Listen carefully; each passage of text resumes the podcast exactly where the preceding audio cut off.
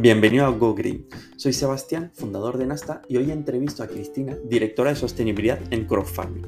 CrowdFarming es una plataforma que conecta directamente al agricultor con el consumidor final, de tal forma que un usuario puede comprar las cestas de fruta directas al agricultor, quitando intermediarios y de esta forma ofreciendo precios más justos al agricultor, fomentando agricultura ecológica. También hay la opción de apadrinar un árbol o de recibir cestas bajo una suscripción mensual.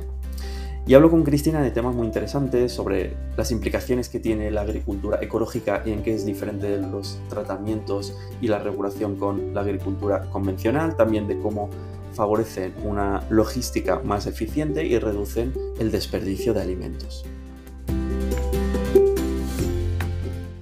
Hola Cristina, bienvenida al podcast de GoGrid. ¿Cómo estás? Hola, muy bien. ¿Y tú? Encantada de estar aquí con vosotros. Pues mira, si quieres, empieza presentándote. Eh, quién eres Cristina dentro de como persona, ¿no? Y luego dentro de crowdfunding. Fenomenal. Pues eh, como dices, mi nombre es Cristina, eh, vivo aquí en Madrid, eh, soy responsable de impacto y sostenibilidad en crowd farming. vengo hace unos años de vivir en Argentina, donde empecé un poco con estos temas de sostenibilidad más en mi carrera profesional. Y, y nada, ahora en el mundo de la agricultura tratando de hacer la cadena agroalimentaria más sostenible y más justa para todos. ¿Y qué background tienes? Porque él, como directora de sostenibilidad, decir, yo sé que en las diferentes empresas hay backgrounds muy diversos, ¿no? no sí. Sí, pues, sí. Em, sí, últimamente se habla mucho si hay que estudiar para, para, dedicarte a la sostenibilidad o no. La verdad que cuando, yo no sé si cuando yo estudié existía, existía algo así, yo nada que ver, yo estudié arquitectura, eh, pero lo estudié, siempre cuento que lo estudié en plena, en plena crisis, por lo tanto muchos nos dimos de golpe con la realidad que no nos íbamos a dedicar a construir museos y grandes edificios, pero hubo algo bonito que hubo mucho tirón de la parte de impacto. Em, y sobre todo impacto social. Entonces de ahí como eh, hice mi proyecto de fin de carrera de un, de, allí se llaman slums, pero eso como una favela en la India, de cómo reconstruirla eh, y poco a poco me fui metiendo en toda esta parte del impacto y eso me llevó a, pues, a tener muchas experiencias en distintos, en Palestina, en campos de refugiados, en Senegal con Arquitectos Sin Fronteras em, y decidir que yo me quería dedicar a esto, ¿no? Entonces eh, me fui con una ONG que que montó McKinsey, que es, era McKinsey.org, Argentina. Eh, principalmente lo que me atrajo de eso fue que era en, allí se llaman villas, era el trabajo en una villa de trabajar para todo el tema de gestión de residuos, de reciclado, etcétera. Em, pero muy pronto me di cuenta que la parte de impacto social y la sostenibilidad estaban muy cerca eh, y también que había, tenía que haber estabilidad económica, ¿no? Para que, que, ese trío era fundamental para que funcionara. Entonces ahí como que sí, exactamente. Em, pero ahí era muy relevante porque veías que los recolectores de residuos, si tú no les pagabas lo suficiente por el impacto del planeta, no lo iban a hacer, ¿no? Entonces, como la, importancia de, que funcionen las tres formas. Entonces, em, de esa ONG, pues me vine a una empresa que, eh, una empresa de este tipo creo que tiene muchísimo potencial, que tiene los tres intereses muy presentes, ¿no? Que, que, quiere eh, ser financieramente potente para poder escalar esta revolución, pero esta revolución es una revolución de social y ambiental, ¿no? Entonces esas tres patas eh, me atrajeron muchísimo el proyecto y así es como acabé en crowdfarming. Estás interesante. Gracias. Y mm, crowdfarming, cuéntanos qué, qué hace y en qué es diferente de lo que había antes. Eh, crowdfarming es una plataforma que conecta a los agricultores directamente con consumidor final y estamos presentes en toda Europa. Entonces, em, esto lo que permite, que a veces esto de consumidor final, productor, suena como, es lo que, lo que permite es a cualquier persona de Europa comprar producto directamente a los más de 300 agricultores que tenemos en la plataforma. Todos son o eh, ecológicos o en conversión a ecológico. Y lo que organizamos para los agricultores, ellos se centran en producir y nosotros eh, les organizamos la logística, marketing, experiencia del usuario, atención al cliente, etcétera. ¿no? Entonces ellos se tienen que centrar en esa primera parte para crear y crear, generar contenido para hacer esa relación con el consumidor más directa, eh, nosotros le organizamos todo lo demás. Em, ¿Y cómo es diferente? Pues porque le damos la vuelta un poco al modelo tradicional en el que eh, tenemos siempre todo disponible, da igual cuál sea la temporada, tenemos todo disponible eh, a cualquier precio, a cualquier hora y sin importarnos quién lo ha producido o no sin importarnos, sin acceso a saber de dónde viene ese producto, si es temporada o no, cuánto tiempo lleva en una cámara de refrigeración o en los lineales, eh, en vez de estar en el árbol eh, donde debería esperar el producto em, y eh, siendo muy barato desperdiciar producto, ¿no? Que, que por eso gracias a, o sea, menos mal que cada vez mm, se ve más ese número de, de, la enorme cantidad de desperdicios de alimentos que hay, pero no, no lo tenemos muy presente y, a veces se hace mucho foco en el consumidor, pero también hay una gran parte que pasa hasta llegar al consumidor, ¿no? Más o menos la mitad de ese 30% que se desperdicia pasa antes. Y entonces eso pasa porque estamos acostumbrados a que es muy barato em, desperdiciarlo por el camino. Entonces nosotros también cambiamos el modelo en el sentido de, eh, oye, mm, enseñar tanto productor como consumidor que hay mucho más producto que, podemos consumir que los que son todos iguales, eh, que una, qué significa esa marquita y de qué viene. Entonces esa conexión eh, entre ambas partes hace un compromiso que, va por lo social, de pagar precios justos al agricultor, va por lo ambiental, de reducir el desperdicio de alimentos, comer de temporada, saber cuándo es temporada. Em, así que, y eso, hacer que funcione para todos, más o menos es lo que, es lo que queremos traer, ¿no? Y no solo para una parte de, la cadena. Qué bueno. Y eso no, no existía de otra forma antes que estuvierais vosotros. Eh, Mira. de, de, una persona ir a la huerta de lado de su casa y conocer a alguien, pero... Eh, Depende de los países. Existe, existe más los, el mercado mm, local de agricultores. Eh, yo la verdad que he vivido en Madrid gran parte de mi vida y no lo he visto muy a menudo, pero hay, hay zonas que tienen la suerte de tener ese... Para mí, eh, crowdfarming es como la extensión un poco de ese mercado de productores en el que tú vas, le puedes preguntar, oye, mira, ¿y esta, este producto que tienes nuevo de qué es? ¿O por qué, tiene, por qué te han salido más pequeñas las mandarinas? ¿O em, qué tarde llegan este año? ¿no? Eh, para mí es una extensión de eso. Oye, ¿qué se hace con este producto que has traído nuevo que no lo sé cocinar? Em, es una extensión de eso. Existía, pero, pero no existía de esta forma. Y los intentos que de los productores de hacerlo por su cuenta eh, llevan muchísimo esfuerzo y, y, eso es un poco yo creo que lo que lo que crowdfarming ha venido a traer es que eran dos agricultores que, lo hicieron durante mucho tiempo por ellos solos, bueno, mucho tiempo relativamente porque todavía no son muy jóvenes, pero lo hicieron ellos solos, se dieron cuenta qué partes no funcionaban de la venta directa, a lo mejor que hace cualquier agricultor, ¿no?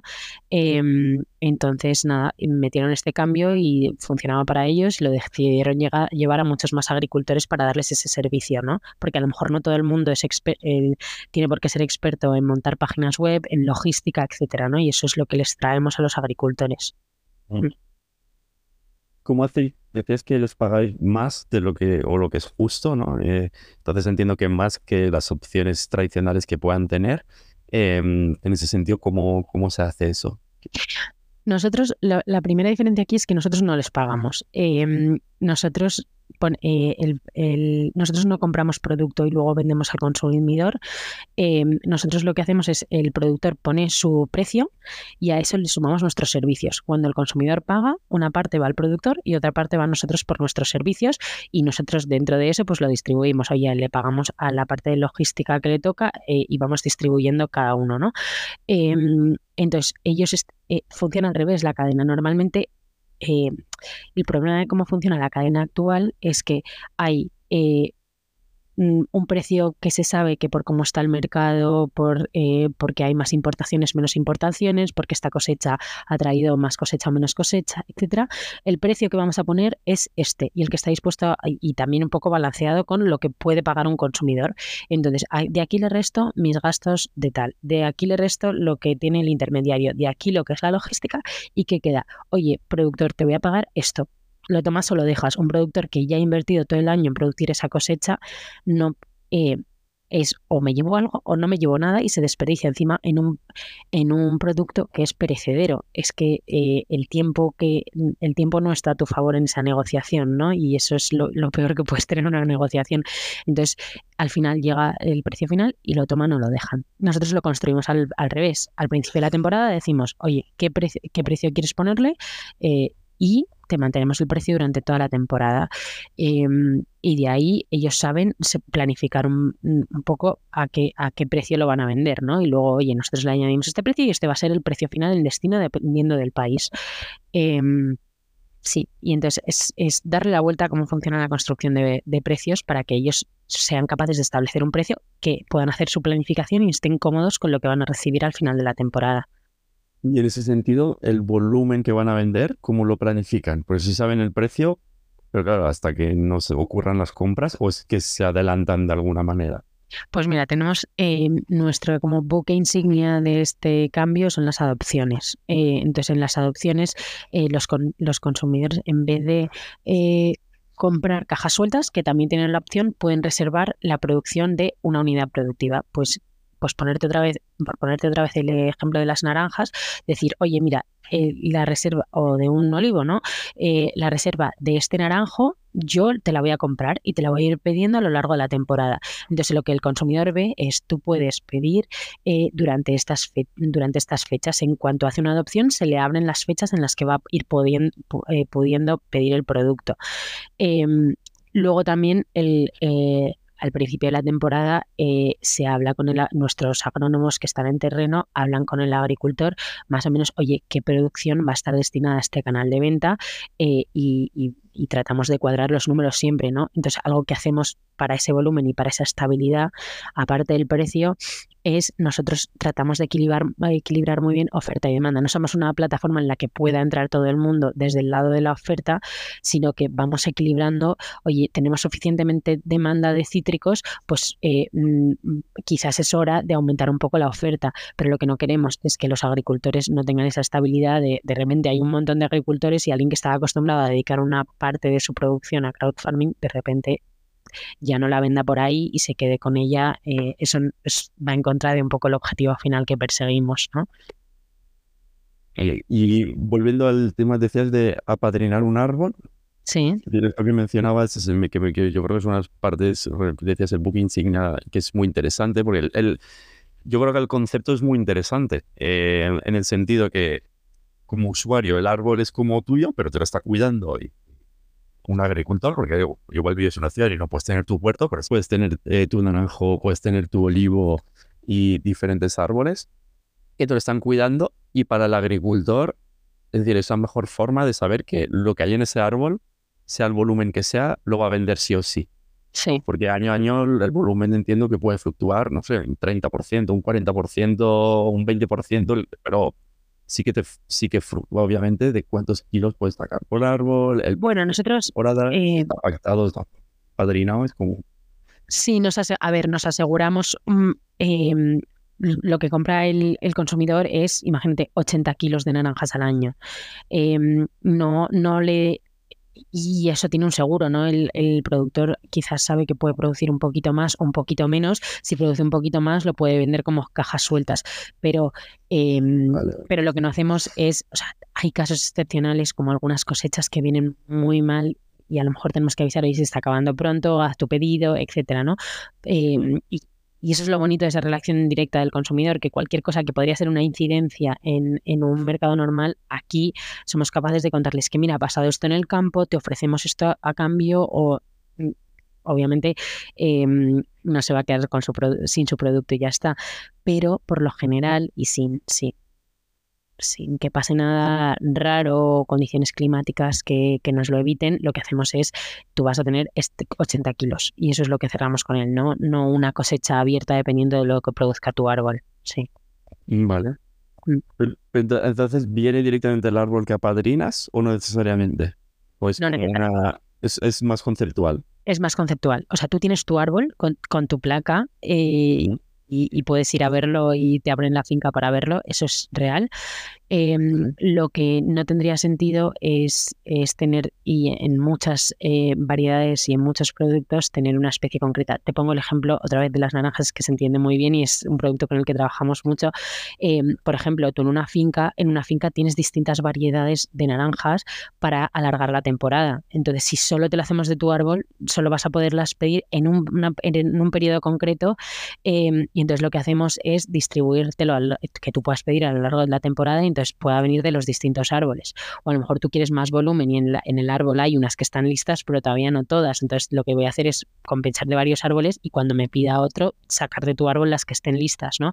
Eh, si no, no sería, no sería una buena experiencia para el consumidor. Eh, sí. Vale. Sande. Y mm, a nivel de precio, em, para el consumidor el precio es eh, más elevado que si va al comercio tradicional. si es que cuánto y, cómo, cómo, es un poco la percepción en ese sentido. Pues mira, tenemos mm, como más de 100 variedades distintas de productos, entonces no sé decirte en el caso específico, no puedo decirte un genérico porque, mm. pero lo que sí que tratamos de hacer es monitorizar el precio en destino de ecológico que ecológico pues depende de la temporada, porque hay temporadas que de repente se equilibra con el convencional, pero nosotros tratamos de monitorizar que sea, que sea un precio similar al ecológico en destino em, y no sobresalir de eso porque, porque estamos tratando de que funcione, como decíamos, para todos, ¿no? Y eso incluye al consumidor, que por mucho que esté teniendo un impacto, tampoco tiene por qué pagar el pato de, todos los demás, ¿no? Entonces, eh, tratamos de hacerlo de manera que el, productor esté cómodo con lo que recibe y en destino sea parecido con el, con el ecológico. Sí, al precio que esté el ecológico en el momento. Hay unos productos que lo conseguimos más, otros que resulta que salen más baratos y otros que tenemos que, tenemos que ver eh, qué está pasando porque a lo mejor estamos en un precio más elevado, ¿no? Pero bueno, lo monitoreamos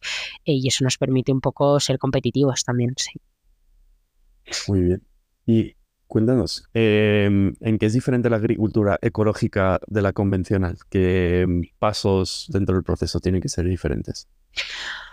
Pues principalmente y lo más relevante es que no se utilizan eh, agroquímicos de síntesis, ¿vale? Estos son todos los pesticidas, em, herbicidas, fertilizantes, etcétera, ¿no? Em, lo que está acostumbrado, y, es un proceso natural, ¿no? Pero cuando, cuando se vino con todos estos eh, productos mágicos que te eliminaban todas las hierbas que competían con tus cultivos, que eliminaban todas las posibles placas, incluso podías prevenir que vinieran esas placas, pues los echamos a lo bestia, ¿no? Y no había consecuencias. Lo que pasa es que luego nos dimos cuenta que, había que sí había consecuencias. Primero para, para, los propios trabajadores, ¿no? Cada vez están saliendo más eh, protestas y más firmas y más estudios que, dicen que algunos de los productos que estamos acostumbrados a utilizar en la agricultura convencional son dañinos para los trabajadores o para las comunidades de alrededor, ¿no? Em, y luego que estamos arrasando con la vida de, los suelos y de nuestros, nuestros campos. ¿Qué está pasando? Que ahora recibimos noticias como que entre el 70, alrededor del 60-70% de los suelos en Europa están degradados. ¿Qué pasa? Que nos hemos, tratado, nos hemos encargado de matar toda la competencia, lo veíamos como competencia de nuestras plantas durante tanto tiempo que se están quedando sin vida. Entonces lo que hacemos es, bueno, pues vamos a meterle más nutrientes, más químicos para suplir con esa vida. Pero eso es un, un parche cortoplacista nosotros eh, primero eh, animamos a, pasarse a dejar de utilizar todo eso em, con, eh, a través de apoyar el ecológico, incluso vender proyectos en conversión a ecológico, que es una parte de la que estamos muy orgullosos en nuestra plataforma y estamos tratando de dar un, paso más hacia la agricultura regenerativa. Es decir, no solo deja de usar eso y no hagas más mal del que ya hemos hecho, sino vamos a tratar de reconstruir esa vida que es característica de nuestras fincas para que eh, no veamos todo eso como competencia, sino que se ayuden eh, el ecosistema, unos eh, se balanceen y acabamos teniendo eh, unos cultivos más resilientes que, los necesitamos, viendo, viendo cómo están las cosas. Sí. ¿Cómo se controlan las cosas? Em, en la agricultura ecológica tienes, a ver, tienes dos extremos en la agricultura ecológica, ¿no? Tienes la de sustitución, que es yo lo que hago es suplir un producto de la convencional con uno que sea bio o ecológico, ¿vale? Y, y, hay métodos que están aprobados por la normativa ecológica que puedes utilizar, o puedes irte al extremo del ecológico, mm, que es mm, al extremo que, casa más con la filosofía original del ecológico, que es el regenerativo, ¿no? Se le llama regenerativo pues por, por diferenciarlo de la norma ecológica, pero el, origen de ecológico era regenerativo, que es eh, teniendo una correcta nutrición de tus plantas y de tus suelos. Eh, pues tú a lo mejor tienes una plaga porque tienes exceso de nitrógeno en la planta y entonces lo que está viniendo ese bicho es a comerse ese exceso de nutrientes que tienes en tu planta, ¿no? Y entonces eh, eso es lo que es un cambio de mentalidad en vez de ataco al bicho, oye, ¿qué le está pasando a mis suelos y a mi planta? Y cómo lo, y cómo, cómo equilibrio como hacemos nosotros con la nutrición, ¿no? Para no tener este déficit y entonces que me vengan a atacar distintas eh, plagas, sí. Vale. Y mm, dentro del, decir, el, el ecologismo para reducir los pesticidas y demás químicos, em, entiendo que eso está regulado, obviamente, por la por la, no es la FDA, ¿no? O el, organismo europeo que regula eh, las cantidades, ¿no? Entiendo que se regulan tanto las cantidades de los pesticidas como de los sustitutivos en el caso ecológico, por ejemplo, pues cuando se pone cobre, azufre o ese tipo de sustancias, ¿no? Que, es, que son las que reemplazan. Em, eso es, es decir, en ambos casos hay un control sobre las cantidades para que sea no perjudicial para el terreno y para el humano cuando se lo come y para el trabajador? ¿O los controles son diferentes siendo ecológico versus no ecológico? Sí, pues contar un poco más de, eso. Eh, en el convencional, si te digo la verdad, como no trabajamos con el convencional, no sé cómo se hace, pero yo entiendo que, se hacen una serie de análisis cuando esto va a consumo humano. Eh, análisis de toxicidad que nosotros también hacemos en nuestros productos eh, aleatoriamente, pero recurrentemente, eh, hacemos para, asegurarnos de que además de la norma ecológica no tienen ningún residuo. Em, en la norma ecológica lo que hace es un auditor y cada cierto tiempo, pero es que aparte tienes el registro de los insumos que se han ido comprando, etcétera, ¿no? Pero, pero sí, nosotros lo que hacemos es un análisis de toxicidad extra a esos productos y entiendo que si unos productos no son consumidos o consumibles por, para, las personas, em, cuando, cuando llegan al supermercado se detectaría. Eh, otra cosa es quien haya puesto esos límites y en base a que se hayan puesto esos límites, pero, pero sí, eso, o sea, que seas eh, eh, en, los controles de cantidades, eh, no lo sé, entiendo que el auditor cuando va eh, un poco tendrá los rangos y, verá lo que se está utilizando y tendrán que ver los productos y las facturas y etcétera. Sí. Sí, hacen las inspecciones. Sí. Vale. Y cuéntanos, ¿qué más hacéis? Eh, hemos hablado mucho, ¿no? De cosas que hacéis a nivel de sostenibilidad. De hecho, publicáis un informe anual, tenéis el último, es el del 2022, em, que, vamos, ahí detalláis muchas cosas. Si nos quieres contar alguna cosa más relevante, aparte de lo que ya has mencionado. Eh, pues mira, eh, nosotros eso, em, creamos mucha, tratamos de crear mucha concienciación, eh, ya sea a, través de nuestras redes, blog, postas, eh, podcast, etcétera, de qué es exactamente el ecológico. Menos mal que cada vez se conoce más, pero no se conoce tanto y sobre todo la conversión a ecológico, por ejemplo, es un, un concepto muy desconocido. Em, que, durante los productores en esa transición es más o menos tres años eh, que están cobrando lo mismo que cobraban anteriormente, pero ya están produciendo en formato ecológico, ya tienen auditorías, etcétera. Conversión significa, o sea, parece que es simplemente una intención, pero es mucho más que eso, ¿no? Es ya tienes las auditorías, etcétera. Lo que pasa es que se esperan tres años a asegurarnos que ya esté totalmente libre de lo que antes se ponía en los suelos. Entonces nosotros le damos visibilidad a eso y les permitimos ya vender a un precio eh, un poco más acorde con el ecológico para apoyarles en esta transición. Luego, por ejemplo, hacemos muchísimo para, para evitar el desperdicio alimentario. Hacemos concienciación no solo en destino, ¿no? Eh, diciéndoles, oye, mira, estas marquitas son porque ha caído granizo o lo que sea, sino en origen, porque un productor acostumbrado a calibrar por distintas eh, por eh, distintos tamaños dependiendo del supermercado o del canal en el que va a vender. Acostumbrado a quitar cualquier marquita porque entonces se lo van a rechazar, etcétera. Tienes que decirle, no, no, a nosotros meternos todo lo que sea, se pueda consumir, todo lo que tú te comerías, puedes meterlo. Obviamente que no se vaya a pudrir, etcétera. Eso es mucha labor de concienciación.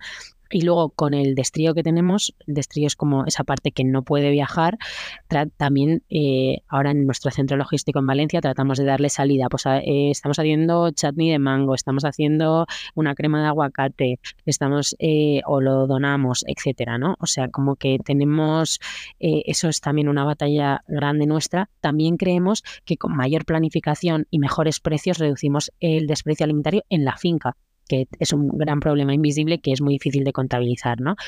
Em, luego estamos haciendo un gran esfuerzo por la agricultura regenerativa, eh, estamos formando a muchos de nuestros productores en España, estamos eh, eh, en qué es, estamos monitorizando la evolución, estamos haciendo análisis para que sepan, pues eso, qué está pasando en tu finca em, y, y qué, qué déficit tienen tus plantas para que puedas aumentar la, producción, para que tengas cultivos más resilientes y también ver esa evolución que está pasando. Está habiendo más biodiversidad, está habiendo más carbono en la tierra, que cómo está evolucionando la finca, ¿no? Y eso es un, vamos, un programa que, nos hace muchísima ilusión eh, y también que está eh, generando mucha comunidad con nuestros agricultores, porque, eh, porque también es importante que, es, que se conozcan entre ellos y que compartan un poco.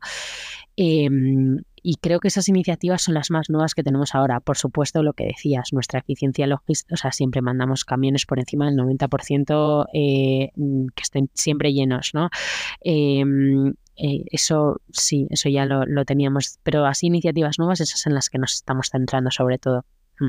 No te aburres. Sí, sí, sí. No, no, no, no, eh, desde luego. Siempre. Lo que pasa es que estamos todas en esta, y eso es lo bueno de crowdfarming, que no es que, que esté, eh, hay, este, por ejemplo, el desperdicio alimentario es un equipo concreto que lo está llevando a cabo, ¿no? No solo lo, no, todas estas cosas no son una cosa única del equipo de sostenibilidad, sino que tenemos pues a los agrónomos eh, ayudándonos con toda la parte regenerativo, a marketing, por supuesto, tiene que ayudarnos muchísimo con la visibilidad hacia el consumidor, porque muy bien si lo hacemos desde el lado del productor, pero si el consumidor no lo entiende y no lo y no lo valora, no hacemos nada, ¿no? Entonces eh, requiere mucho énfasis de todos los equipos, la verdad. Qué bueno. Y qué complejo debe, porque las cadenas logísticas tienen muchas. Y en ese sentido, en cuanto al, mencionas el 90% de los camiones, em, la parte de transporte y localidad, ¿no? el consumidor yo creo que se fija mucho y cada vez más, ¿no? En cuán de cerca, ¿no? A veces es busco a lo mejor un producto ecológico o no, pero muchas veces es, lo busco cerca.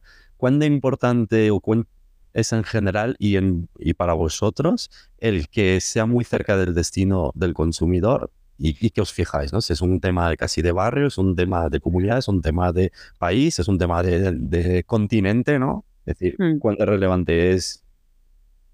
O sea, para nosotros es, eh, es una suerte siempre que puedas eh, alimentarte en base a consumo local. O sea, eso es, eh, animamos a todo el mundo a hacerlo.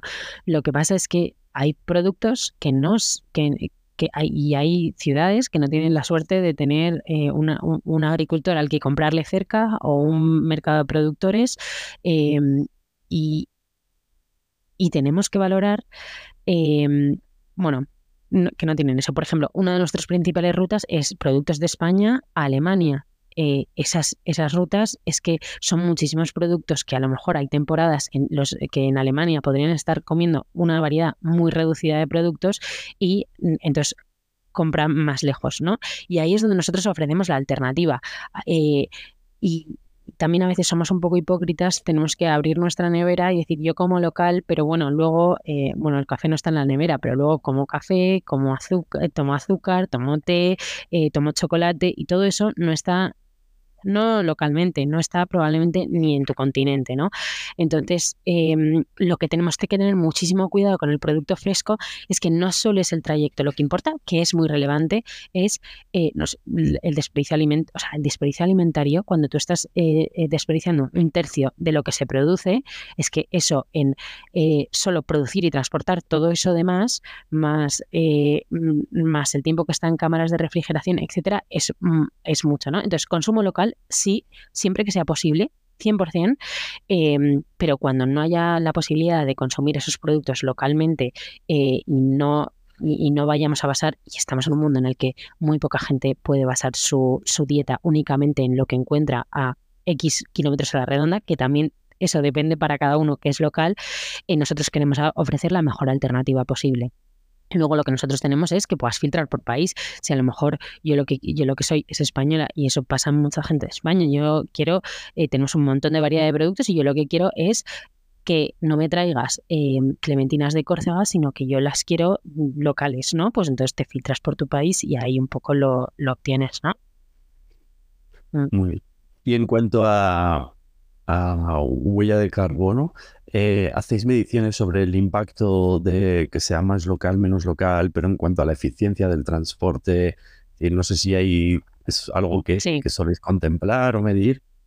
Eh, sí, mira, lo que hicimos, eh, como tenemos, eh, ya te digo, tenemos como 300 agricultores y 350.000 consumidores distribuidos por toda Europa, era muy, era muy ambicioso tratar de calcular como todos nuestros distintos trayectos y nuestros distintos productos. Además que si lo hacíamos así a lo bestia íbamos a utilizar muchas hipótesis en vez de coger datos reales. Entonces decidimos ir a la comparación más habitual y más simple que nos imaginábamos, bueno, que de simple tenía poco, pero era eh, un kilo de naranjas que viajara desde una de nuestras fincas en Valencia hasta un consumidor en Berlín. Lo hicimos con Hanson Impact, que creo que los conocéis, ¿no? Entonces, em, entonces lo que, lo que es, es, muy complejo porque no solo teníamos que tener todos nuestros datos y, los kilómetros recorridos, sino también tienes que saber eh, desperdicio de alimentos en cada una de las etapas, eficiencia en la que viajan los camiones, eh, tiempo que pasan en cada una de las paradas en el camino, etcétera, ¿no? No solo nuestro, que tenemos toda la información, sino nosotros lo queríamos comparar con la alternativa, ¿no? Y como alternativa elegimos a los supermercados. Entonces, lo que descubrimos en esta comparativa es que eh, el, el, viaje a través de crowdfarming es aproximadamente un 20% eh, un 22% es eh, más eficiente eh, en huella de carbono que el, em, el, viaje a través de los supermercados. Y esto es principalmente debido a dos factores. Eh, el que evitamos mucho desperdicio alimentario y eso te reduce en cultivo, en transporte, etcétera, y que siempre aprovechamos todos los viajes para que sean lo más eficiente posible. ¿no? Tenemos como nuestro lema interno que es en crowdfarming no transportamos aire, ¿no? Y esas es un poco nuestras dos filosofías que nos llevan a esto.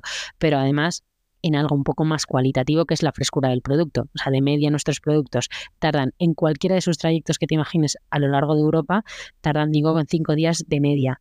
Em, y en el eh, hay productos que pueden estar, mm, en el caso de las naranjas, meses en cámaras de refrigeración, pero en el caso de manzanas, años, etcétera, ¿no? Entonces, bueno, años no, un año.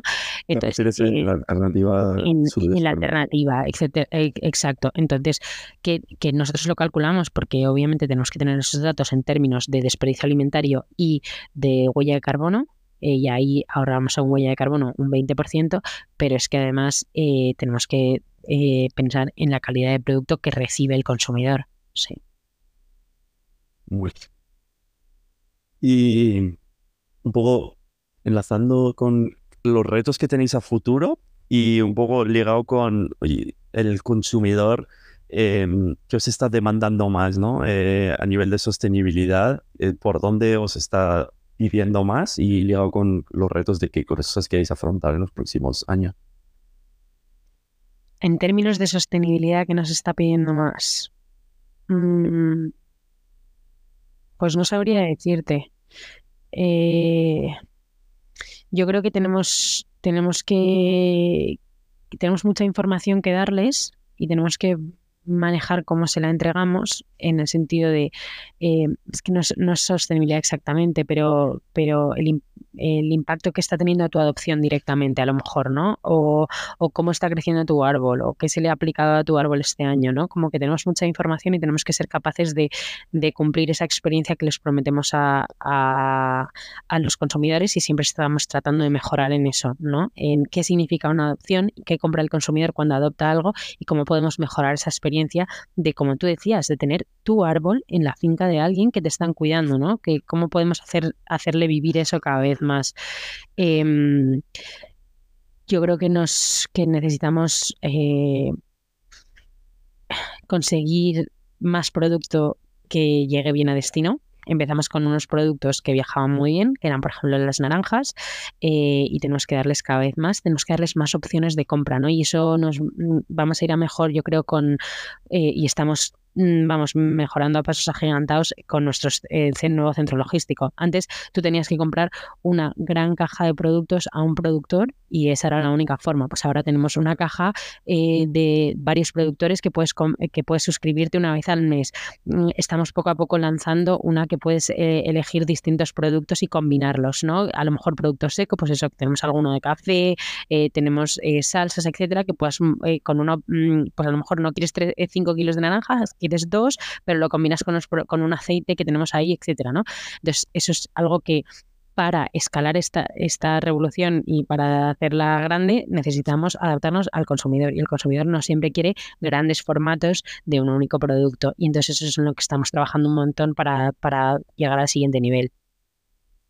Al final, ser más conveniente, ¿no? En lo que pide el consumidor. Yo creo que ese es el reto de la sostenibilidad, ¿no? Es, de hecho, en Nasta es un poco lo que queremos acercar, ¿no? Es, oye, ser sostenible no es conveniente, ¿cómo hacerlo lo más conveniente posible? Porque si no, no va a pasar a nivel masivo, ¿no? Y, y, hay que facilitarlo en todos los ámbitos de la vida, ya no solo en la parte de alimentación, sino que hay otras, otros aspectos, ¿no? Y, y, es decir, todo el mundo tiene como muchas cosas que hacer, no quieres gastar más dinero, entonces, ¿cómo puedes de una, alguna forma, pues que te suponga un, desembolso similar, lo más similar posible a lo que tenías y que no tengas que invertir mucho tiempo eh, generando el impacto.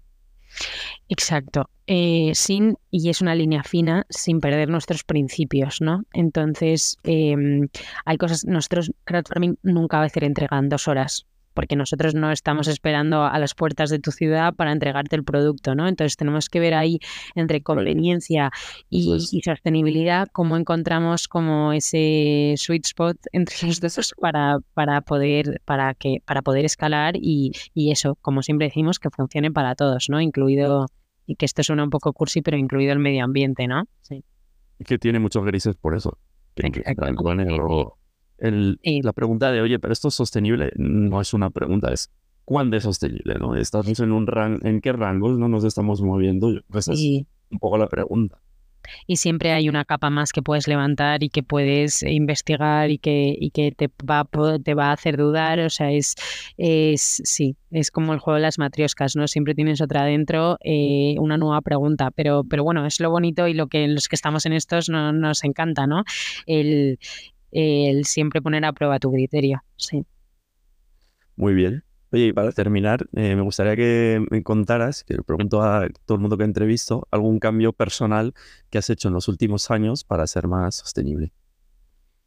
Mira, yo creo que hay dos que a mí me, encantan. Em, que uno es que la gente siempre te dice que la sostenibilidad es muchísimo más cara y, para mí lo de reducir muchísimo la ropa que me compro eh, es al revés, es un ahorro enorme eh, y descubrir como las o plataformas o tiendas de segunda mano eh, es, es, un cambio que es, va más barato y, que, y, que, es una maravilla porque tienes más orden en el armario y todo, eso me encanta. Y luego me gusta muchísimo mm, me gusta muchísimo hacer compost en casa. Yo creo que esos años de gestión de residuos en Buenos Aires eh, lo tratamos mucho el tema del compost y, es que ya no puedes, no te sientes cómodo tirando restos de fruta y verdura a la basura. Es, eh, eh, es mágico, te cambia la cabeza y, la verdad que es bonito entrar en conexión en plena ciudad con la tierra y cómo, cómo funciona es, es bonito. Así que esos dos a mí me, me gustan mucho. Sí. ¿Qué haces con el compost? Pues mira, eh, eh, todavía sabes que nunca he llegado nunca he llegado a hacer algo con ello. Lo tengo ahí siempre en descomposición y voy sumando capas sumando capas sumando capas y, nunca me decido a ah, venga es el momento de sacarlo em, así que nada ya te contaré pero yo creo que que no sé, tenemos un pequeño jardincito en casa y a lo mejor pues, pues ver en la siguiente etapa de cómo utilizarlo. Lo que me da un poco de grima es quitar todas las lombrices, pero bueno, eh, una vez ya te haces su amiga ya, ya tratas con ellas más o menos. Por ahora no me he aventurado a esa parte. Bueno. A ver, yo creo que la clave de esto es listo es cómo volver a entender la naturaleza. Es decir, estamos muy desconectados, pero muy, muy desconectados. Como, entonces, como consumidor, entender los tiempos de las frutas, de las plagas, de las eh, implicaciones que tiene estar en el campo, del, pues eso, el, compost.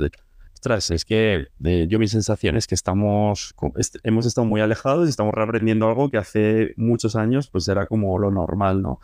Em, Totalmente.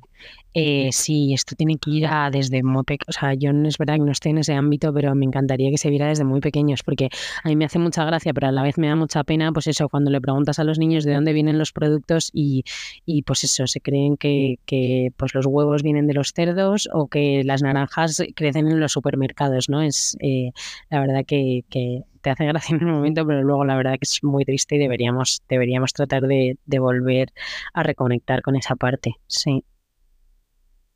Oye, muy bien, Cristina. Eh, encantado de, haber conocido más sobre crowdfarming y sobre ti. Muchísimas gracias. Eh, me ha encantado, la verdad. Eh, siempre es un placer hablar de con estas cosas, de estas cosas con, con gente que le, que le interesa y que, y que y con muy buenas preguntas. Así que muchas gracias.